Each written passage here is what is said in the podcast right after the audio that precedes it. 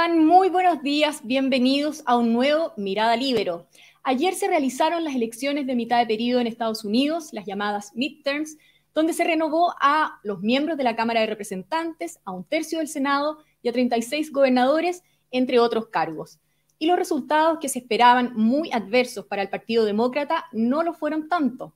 ¿Qué pasó y qué importancia tiene esto para Chile?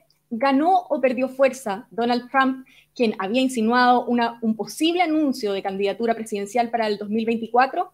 Es lo que vamos a conversar con Juan Ignacio Brito, periodista, experto en política internacional, académico además de la Facultad de Comunicaciones de la Universidad de los Andes. Juan Ignacio, ¿cómo estás? Muy buenos días.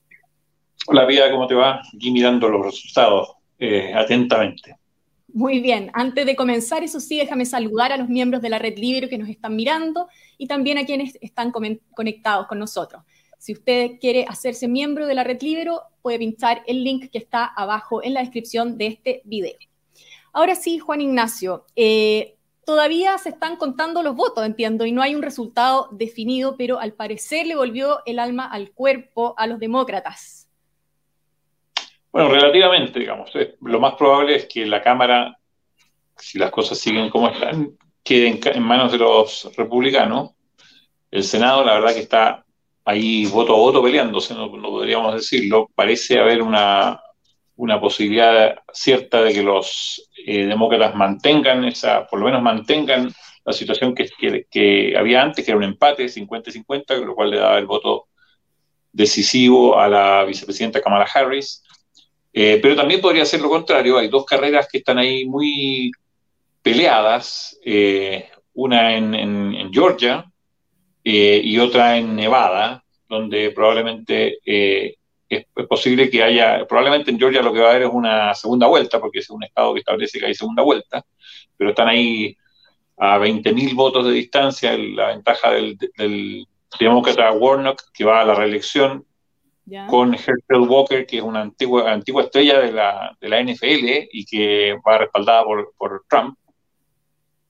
Pero el candidato libertario ahí, Chase Oliver, eh, tiene 2% de los votos, entonces eso probablemente haga que ninguno de los dos llegue al 50 más 1, sea cual sea el resultado, y por lo tanto va a haber una segunda vuelta en, en, Georgia.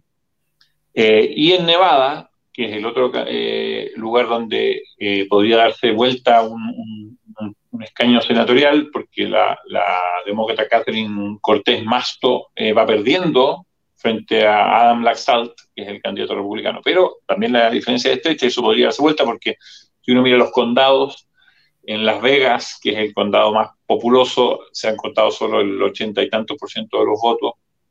Eh, y quedan otros condados que tienen menos, pero con menos población. Y Las Vegas es un, es un condado azul o sea, el condado de, Clark, en realidad, que es el donde está la ciudad de Las Vegas, es un condado que vota eh, demócrata. Así que eso también está abierto, pero si contamos ahora, lo que tenemos es que eh, los republicanos han perdido un escaño en el, en el Senado, y lo, bueno, naturalmente los, demócratas han ganado uno, y ese escaño es el de, el de Pensilvania, eh, donde había un, un, senador que se ha retirado y que eh, Fetterman, el candidato Fetterman de, los, de, los, demócratas, le ganó al candidato Oz, a Mehmet Oz, que era un candidato eh, apoyado por, Trump. Así que en el Senado está muy revuelto, en la Cámara probablemente hay una ventaja para los republicanos, muy estrecha en todo caso, quizás, eventualmente quizás ni siquiera alcance para dar vuelta a esto, eh, pero lo más probable es que sí.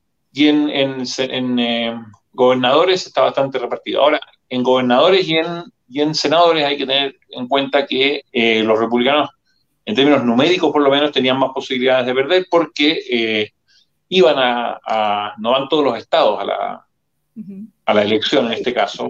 Como dices tú, se elegía un tercio del Senado y algunos eh, sillas de gobernador y por tanto la mayoría de ellos estaba en manos de los republicanos. Así había más que perder para los republicanos que para los demócratas en esta elección de gobernadores y de eh, y de senador.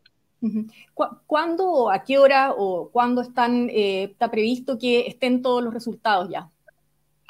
Bueno, es difícil saberlo porque Estados Unidos tiene este sistema federal, no hay un servicio electoral, digamos, nacional, que entregue los resultados, cada estado va entregando los resultados a medida que avanza. En algunos casos ya prácticamente está definido, pero en algunos otros casos, como en Nevada, se reporta para, la senatorial, por ejemplo, solo el 72% de los votos. O sea, falta un rato para contar. Arizona, que es especialmente lento, y ya, lo fue lento, ya fue lento en el, en el conteo de la elección del presidencial, lo que provocó toda clase de suspicacias del bando de Trump. Arizona, lleva el 66% de los votos recién contados, eh, con una ventaja relativamente amplia para, para eh, los demócratas, pero vamos a ver si es que, si es que eso se revierte o no, pero, pero claramente hay estados que van más rápido que otros y, eso, y como, no, como no hay una autoridad central, digamos, que, que, regule esto, la verdad es que cada estado depende de, su, de su ritmo de, conteo, y hay algunos que son bastante más lentos que otros. Pero yo me imagino que hasta el final del día deberíamos tener claridad. Yo quizás en el Senado no la vamos a tener, porque de todas maneras Georgia va a quedar ahí como un estado eh, que va a ir a segunda vuelta. Eh, eso a mí me parece inevitable. Eh, y quizás Arizona todavía no esté completamente contado, a pesar de que la diferencia en Arizona es amplia, pero si es que no, si es que se empieza a revertir esa distancia, como pasó en la, en la presidencial, que se empezó a cortar, había una distancia a favor de, de, Biden empezó a cortarse, a cortarse, a cortarse, hasta que finalmente se acabó el conteo, eh, quizás hoy no tengamos claridad respecto del Senado. Yo creo que de la Cámara sí vamos a tener claridad, naturalmente los distritos son más pequeños que los estados, para contar más fácil. Ahora, todas las encuestas anunciaban una marea roja, como habíamos dicho, que es como se distingue al Partido Republicano. ¿Qué pasó? ¿Qué se dio vuelta? ¿O fallaron las encuestas? Bueno, yo creo que en algunos casos lo que, lo que teníamos era que eh, había una tendencia hacia un repunte republicano. La verdad es que las encuestas fueron bastante eh, cíclicas aquí, ¿no es cierto? Claro, hasta eh, principios de año, mitad de año, digamos, estaban dándole una, una fácil victoria a los demócratas, entiendo. Claro, entonces yo diría que después de, la, de que se reveló el fallo que revirtió el Roe v. Wade, digamos, el fallo sobre el aborto en Estados Unidos, eh, eh, hubo un auge demócrata, digamos, después de eso. Luego ese auge como que empezó a desdibujarse y, eso, y en esa etapa estábamos ahora con, una, con un auge de los, eh, de los temas que más convenían a los republicanos, básicamente el, tema económico, la inflación y el crimen, que eran los temas que, los republicanos se ven más fuertes. Y entonces empezó a haber un repunte, ahora ese repunte o no alcanzó a madurar en muchas carreras y por lo tanto lo que parecía que, que había ocurrido no, no ocurrió, o eh, simplemente las encuestas se equivocaron de frente. Eh, es muy difícil predecir en Estados Unidos, como cualquier país que tiene voto voluntario, resulta muy difícil predecir. Y además, estamos hablando de todas carreras, o la mayoría de ellas, carreras muy, muy cerradas. O sea, eh, se están definiendo por algunos miles de votos, eh, eh, sillas senatoriales o, sillones de gubernamentales en Estados Unidos por muy pocos votos. Entonces, lo que sí tenemos claro es que es un país bastante dividido rojo y azul, digamos, o sea, y que, esa división se está, se está como haciendo algo estable en las elecciones norteamericanas, donde las posturas eh, se han robustecido y donde los, los votos eh, se, pueden, tienen que contar con un cuidado extraordinario, porque la verdad es que muy pocos votos deciden eh, elecciones en, la mayoría de ellos. En otros casos hay, hay triunfo amplio. Juan Ignacio, ¿y qué implicancias tiene esto para el presidente Joe Biden? Bueno, si logra salvar el Senado, eh, al final a Biden le, da un poco lo mismo, si es que se gana por poco o se pierde por, por poco, digamos. O sea, lo que necesita es mantener el Senado y, e idealmente la, Cámara, digamos. Eh, la Cámara, como digo yo, parece más difícil de mantener. El Senado podría ser, hay una, en este minuto diría que las posibilidades son más amplias para mantener esa mayoría o por lo menos esa situación de empate que le da la mayoría por el voto dirimente de la vicepresidenta. Eh, y eso le permitiría a Biden, eh, primero, eh, mantener una posibilidad de una serie de nominaciones que el Senado ratifica, especialmente judiciales, pero no solo ella, también, por ejemplo, los embajadores. mantener esa posibilidad de, navegar con cierta facilidad en, nominaciones, lo cual es una comodidad para, para, cualquier gobierno y puede convertirse, si es que pasa lo contrario, eh, puede convertirse en un dolor de cabeza para, el presidente. Y en términos de la Cámara, si es que la pierde, bueno, va a ser un problema legislativo importante para el presidente porque, eh, por supuesto, le va a impedir desarrollar una agenda legislativa amplia como la, que, como la que ha tenido. Ahora, sin duda, en todo caso, pese a que todas las encuestas muestran y siguen mostrando, estaba mirando yo recién, que la principal preocupación del público al ir a votar en estas elecciones fue, era el tema económico, y pese a que el presidente Biden es un presidente que es bastante poco popular, tiene alrededor de un 40% de popularidad, eh, esto demuestra lo polarizado que está el, electorado. O sea, el electorado, pese a, estar en, contra de Biden en muchos temas y a manifestar que la, gestión económica no ha sido buena, no está dispuesto a entregarle el voto abiertamente a un partido republicano que parece dominado por Donald Trump, a pesar de que este, esta elección, creo yo, muestra algunas fortalezas de Trump, pero también de, eh, dejan desnudo algunas debilidades de Trump.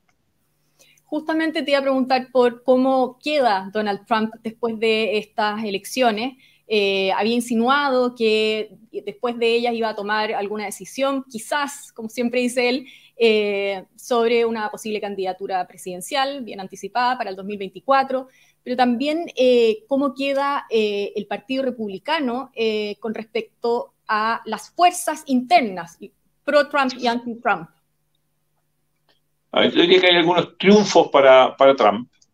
sin duda que haya ganado J.D. Vance en Ohio, el candidato republicano, es un candidato trumpista, digamos, de frentón, pero al mismo tiempo perdió en Pensilvania, que era un estado clave, y esos estados, estado balancín, ¿no es cierto? Esos estados que, definen elecciones, perdió eh, eh, Mehmet Oz, que era el candidato respaldado por, por, eh, Trump, y también se perdió la, la, gobernación. Entonces da la impresión de que Pensilvania se ha puesto azul, a pesar de que, de nuevo, los resultados son estrechos, pero, pero, pero hay una Pensilvania que gira hacia lo azul y eso es un peligro para cualquier candidato republicano. Eh, en este caso da la impresión de que los votantes se alejaron de, Trump. En el caso de Georgia, que es otro estado eh, eh, clave, lo que tenemos es en la, en la gobernación a Kemp, el, gobernador republicano, ganando con comodidad, pero Kemp es un tipo que fue muy criticado por, Trump durante la, elección pasada, ¿no es cierto? Así no tiene nada de trumpista, y en cambio el candidato apoyado por Trump, que es Herschel Walker, en la senatorial, está ahí voto a voto peleando y no logra ganar. Entonces, eh, da la impresión de que los republicanos no trampistas eh, logran convencer al electorado en Georgia, pero los, eh, el candidato trampista no logra convencerlo del todo y ahí está peleando voto a voto. Vamos a ver qué pasa finalmente, probablemente, como les decía, en una segunda ronda. Y otra novedad importante o ratificación importante, quizás, es la gobernatorial de de Florida, donde Ron DeSantis, que parece ser el, gran rival a vencer por, Trump en una eventual primaria, ganó eh, aplastantemente. DeSantis había ganado por muy pocos votos la, vez pasada, cuando fue su primera, primer triunfo como, como gobernador el año 2018. Ahora la verdad que sacó casi 18 puntos de diferencia a su rival. Eh, ganó incluso en Miami-Dade, o sea, en la ciudad de Miami, por primera vez en dos décadas, que gana un eh, candidato republicano en, Miami, en la ciudad de Miami. Entonces parece un tipo que es capaz de cruzar las fronteras partidistas, eh, algo que Trump, por supuesto, no logra hacer, y que se muestra como un, como un candidato muy... un candidato con muchas posibilidades de convertirse en el, abanderado republicano. Entonces, por un lado, Walker, hay que mirar también la, gobernación de Arizona, donde hay una candidata que se llama Carrie Lake, que es, eh, eh, algunos dicen que sería la compañera de fórmula de, Trump si es que llega a presentarse eh, como candidato republicano finalmente el 2024, y, si Carrie Lake logra o no vencer en las gobernatoriales de, de Arizona, pero eso todavía están contando y Arizona es lentísimo para contar, así que no tenemos idea mucho de cómo va eso. Muy bien. Por último. Oye, hay otras cosas ¿eh? que son interesantes. ¿eh? Dime. Una eh, son los votos de, las como identitarios, que podríamos decir. Fíjate que, pese a que la población afroamericana y la población hispánica, como le dicen en latina, en Estados Unidos, sigue votando con fuerza por los demócratas, hay una tendencia a, que el voto en, en, esas dos minorías eh, el voto republicano crezca. Y ha crecido, eh, se cree que eh, en, un 68% entre los negros, lo que pasa es que estamos hablando de una base muy baja, ¿no es cierto? Entonces uno dice un 68% bien impactante, pero la verdad que son pocos votos, y en un 18% entre los hispánicos. Eh, e incluso entre los jóvenes, hay, entre los jóvenes hispánicos y los jóvenes eh, de raza negra hay un cambio importante, 54% de cambio de tendencia hacia, hacia los republicanos, 21 hacia las en, los, en, los, negros y 21 en los hispanos de 18 a 44 años. Las mujeres también, que siempre ha sido un, las mujeres suburbanas que votaron masivamente por Biden en, en la elección pasada, ahora muestran una inclinación de siete puntos, o sea, el, voto de las mujeres se dio siete puntos vuelta a favor de, las, de, los, de, los, de los republicanos. Entonces hay algunas tendencias demográficas que parecían consolidadas hace un tiempo, que básicamente los hispanos votaban demócrata cerradamente, los, los, afroamericanos votaban demócrata cerradamente, las mujeres suburbanas votaban por lo menos anti-Trump especialmente. Y lo que vemos en esta elección que eso se revolvió bastante. Eh, si uno mira el resultado de Texas, por ejemplo, eh, los, condados que están en la frontera, eh, hay dos de ellos que siguen eligiendo representantes demócratas, pero todo el resto elige prácticamente elige representantes republicanos y son puros latinos los que viven ahí. Entonces, ese voto que parecía muy definido, muy claramente demócrata hace un tiempo, ahora comienza a revolverse un poco más, todavía sigue siendo mayoritariamente demócrata, pero ya no es una mayoría tan aplastante como ocurría antes. Y eso es interesante eh, si uno lo mira en el, mediano o largo plazo. Súper interesante. Y por último, Juan Ignacio, ¿qué impacto tienen estos resultados a nivel internacional, quizás para Chile, para la economía mundial? Bueno, queda por ver qué, cuál es el resultado final. Si, es que eh, yo creo que eh, Biden finalmente, si hay un tema en el que ha sido continuista respecto de, Trump, es en general en la política exterior y la política comercial de Estados Unidos. O sea, Biden mantiene sanciones contra China, ha profundizado algunas otras, se ha puesto proteccionista en algunas industrias, por ejemplo, la industria de los microchips. Eh, entonces, no hay demasiados cambios en ese aspecto eh, respecto de, Trump, pese a que naturalmente el tono ha variado muchísimo y que, eh, y que la guerra de Ucrania ha hecho que la relación con Rusia empeore de manera radical, por supuesto, cierto? Pero, pero en otros temas, sacando la guerra de Ucrania, diría yo que Trump y Biden no son tan distintos en, términos de política exterior. Y por lo tanto, entonces, un triunfo demócrata o un triunfo republicano no deberían hacer variar demasiado la, la brújula en ese aspecto. O sea, Estados Unidos se está convirtiendo en un país más proteccionista, no cabe ninguna duda. Tiene claro que China es su rival y está muy, muy eh, eh, definido en torno a que no va a aceptar, por ejemplo, Biden lo ha dicho varias veces, una, invasión a Taiwán, incluso diciendo que va a reaccionar si es que esa invasión se, produce. Eh, entonces, en ese aspecto yo te diría que en términos de relaciones exteriores no, no hay demasiado cambio. Sí, nosotros tenemos que tener ojo con que hay una tendencia en Estados Unidos hacia el proteccionismo, digamos, eso, no, eso es evidente, y eso puede eventualmente afectar algún tipo de exportaciones chilenas, pese a que Chile, por supuesto, no es un país que esté en la agenda, sino que nos llega algo de esto va a ser de rebote, no porque, no porque nosotros seamos un agente prioritario en la política exterior de Estados Unidos. Claro que sí. Juan Ignacio Brito, muchas gracias por haber estado con nosotros hoy día. Además, nos das luces de las tendencias y lo que viene también en política en Estados Unidos. Gracias, que estés muy bien. gracias a ti, Pia, nos estamos viendo.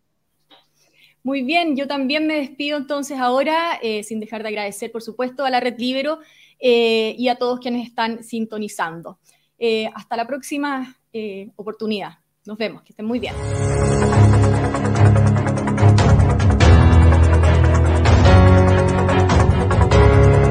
El Libero, la realidad como no la habías visto. Haz que estos contenidos lleguen más lejos haciéndote miembro de la red Libero.